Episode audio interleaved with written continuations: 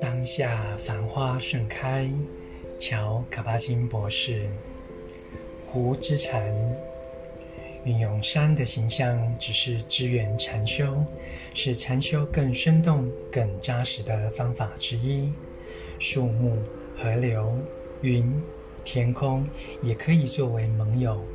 形象本身并非不可或缺，但可使你对修习的见地更深入、更广大。有些人发觉湖的形象也很有用，因为湖是水的扩张，这形象暗示了卧姿，虽然也可坐着练习。我们知道水的原理和石头一样是基础单位，而它的本质更强大。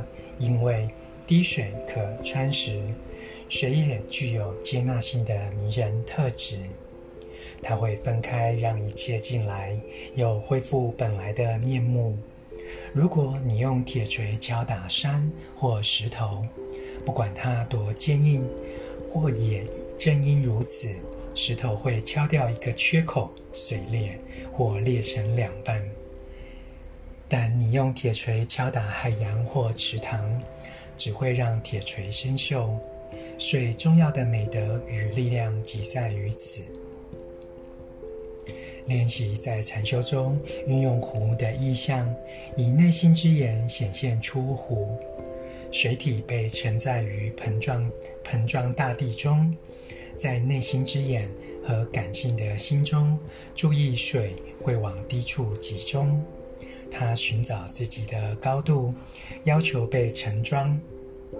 你运用的湖可深可浅，可蓝可碧，可浊可清。无风的日子，湖面是平滑的，像镜面，反映出树木、岩石、天空、云朵，暂时拖着每一事物。然而，一旦风将湖面激起涟漪或大至水浪，机敏的反应便不见了。但阳光仍然涟漪在涟漪上闪耀，在波浪上舞动，像闪闪发光的钻石。